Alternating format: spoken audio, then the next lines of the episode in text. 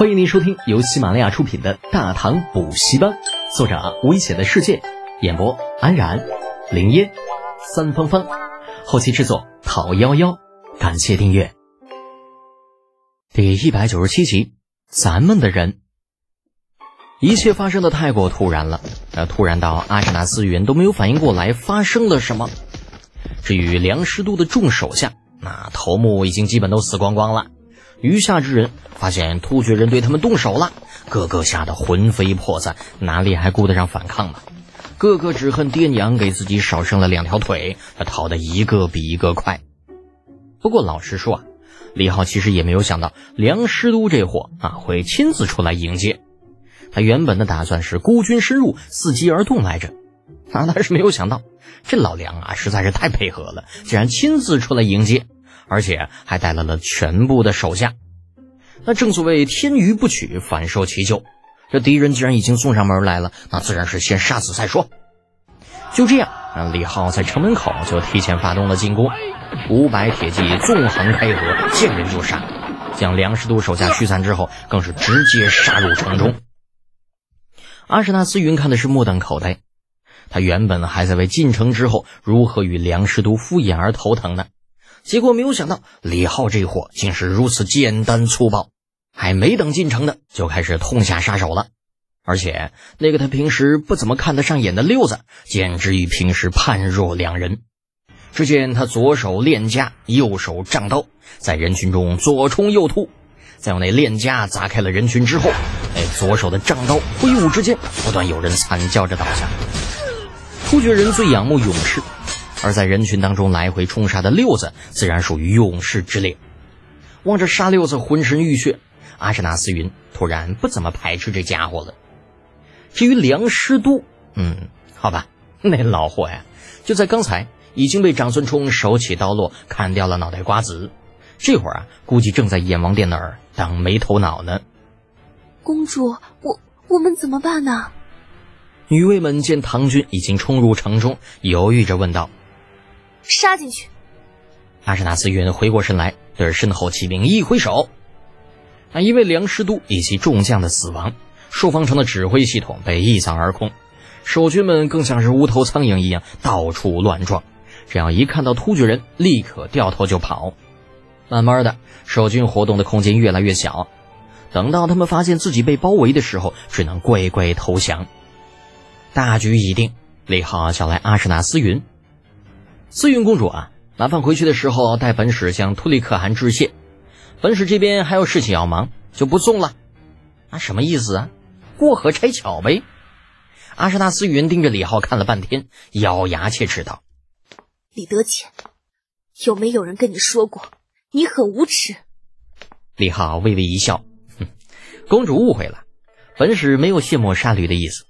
但是你应该知道啊，朔方终归是大唐的领土。”你们在这里停留的时间长了，难免会引起误会，更不要说讨伐梁师都的大军马上就要到了。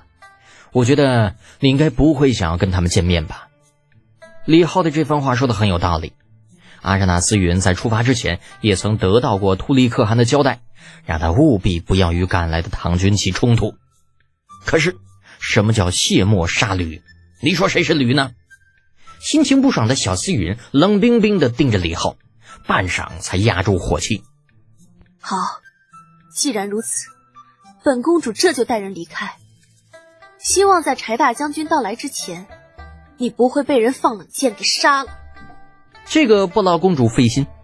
连航说着，看了一眼满身是血、忠心耿耿站在自己身后的沙六子，用自家崽儿长大了的语气说道：“等下你也跟着思云公主离开吧，日后好好教教他们。”如何相夫教子？啊，李浩敢保证啊，自己真的没有开车的意思。至于六子和突厥公主怎么想，那那那那就是他们的事情了。柴少这段时间很紧张，接到来自长安的八百里加急，他便把手下所有的探马都放了出去，对行军路线周围五十里范围不断的进行侦查。啊，薛万彻和薛万军也没比柴少好多少。两兄弟一路骂着李靖家那缺德种，以免同样把探马派出五十里外。只是不管他们如何侦查，愣是没有发现突厥人的动静。不仅如此，甚至这一路上连契丹人都没有遇到过。呃，越是这样，柴少等人就越担心，行军的速度也开始越来越慢。从原来的每日五十里，慢慢的减到了四十里、三十里，等接近朔方百里的时候，已经缩减到二十五里。可就算这样，他们依旧还是不放心，距离朔方城已经很近了。这按说怎么着也会遇到一些守军才是，你哪怕是没有守军，敌方的探子总要遇到一两个吧。遗憾的是，不管他们派出的探马如何去探，这得到的答案只有一个：一切正常。这玩意儿一切正常，那就是不正常啊！柴少相信，就算自己也不敢如此肆无忌惮地放任敌人进入自己的领地范围而不加半点监视。无奈之下，柴少决定合兵一处。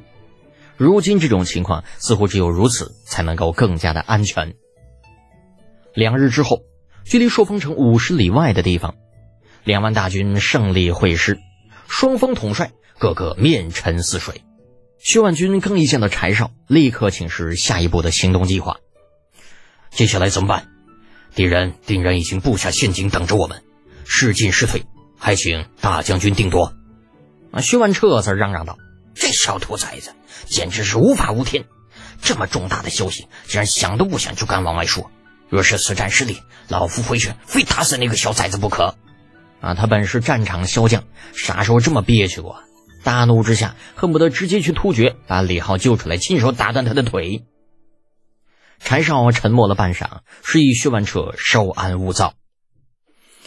万彻呀，那些事情等回去之后再说。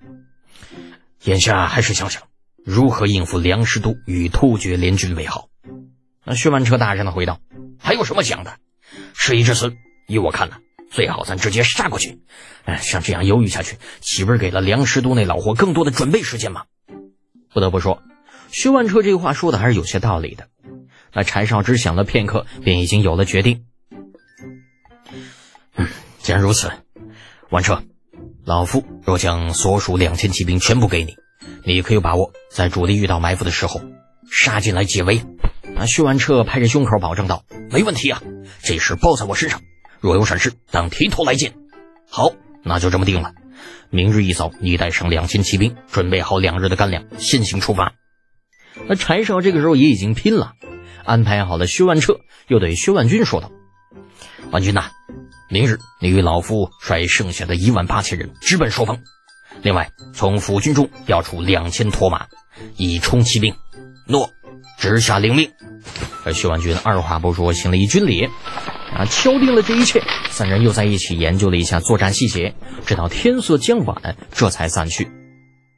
第二日，薛万彻早早的带着他的骑兵走了，而柴少则是命令府军将薛老儿的行军痕迹都掩盖好之后，这才带着剩下的人马，向着数十里外的朔方城进发。一夜无话，当天下午，朔方城遥遥在望。那柴少的一颗心几乎提到了嗓子眼儿，时刻准备应付突然会冒出来的突厥骑兵。而就在此时，那前方忽然有探马疾驰而来，行至老柴面前，纵身下马，报紧急军情。讲，那柴少心里打了个突突。呃，报大将军，据前方探马侦查，朔方城，呃，朔方城。柴少都已经着急的火上房了。那偏偏这探子还在这卖关子，这让他如何能忍呢？直接一鞭子就抽了下去，大声的喝道：“朔方城怎么了？快说！”这探子被抽了一鞭子之后，说话倒是利索了不少。大将军呐，朔方城挂的是咱们大唐的旗帜，小的们怕没有看清，特地靠近到近前去看。嗯嗯，还是如此。什么？大唐的旗帜？这怎么可能啊？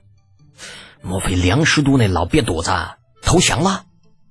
不这不可能，要想那老货早降了，还能等到现在吗？这绝对不可能。想着，那柴少问道：“靠近是有多近？你确定看清楚了？”那探子嘴角抽了抽，语气有些诡异：“回大将军，小的们，小的们是去去城墙上边看的，还还亲手摸了摸。什么玩意儿啊？你在跟老子开玩笑呢？还他妈还上城墙去上去摸了摸？”那老子要是信了你们的，那那那那邪才怪呢！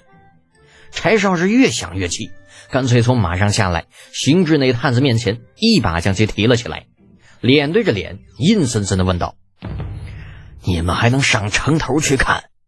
那是不是城门的军卒请你们上去的？”探子的表情都快哭了，结结巴巴的：“是是啊，就是他们请请我们上去的。”你放屁！这柴少气急败坏啊，狠狠的把这探子丢到了一边。你当本将军是他妈个傻逼呀！来人，把这个谎报军情的家伙拉下去砍了！啊，呼啦一下子，柴少身后四个亲卫联袂上前，抓住那探子就往下拖。他们刚刚已经把探子的话全都听进去了，这一个个也是气得不行不行的。那探子被吓坏了，拖行中声嘶力竭的叫道：“大将军呐，我说的是真的，那些守城的军卒都是穿着咱们的军服。”说的也是大唐的官话，他的他们也都是咱们的人呐。那柴少都傻了，眼看这探子脑袋都不保了，却还是一口咬定说朔方城属于自家地盘。老柴也是有些犹豫了，就招了招手，让亲卫把那探子拖了回来。你可敢保证自己说的都是真的？探子都吓哭了。大将军呐，你千真万确呀！只若有半句谎言，小人愿受五马分尸之刑。本集播讲完毕，安然感谢您的支持。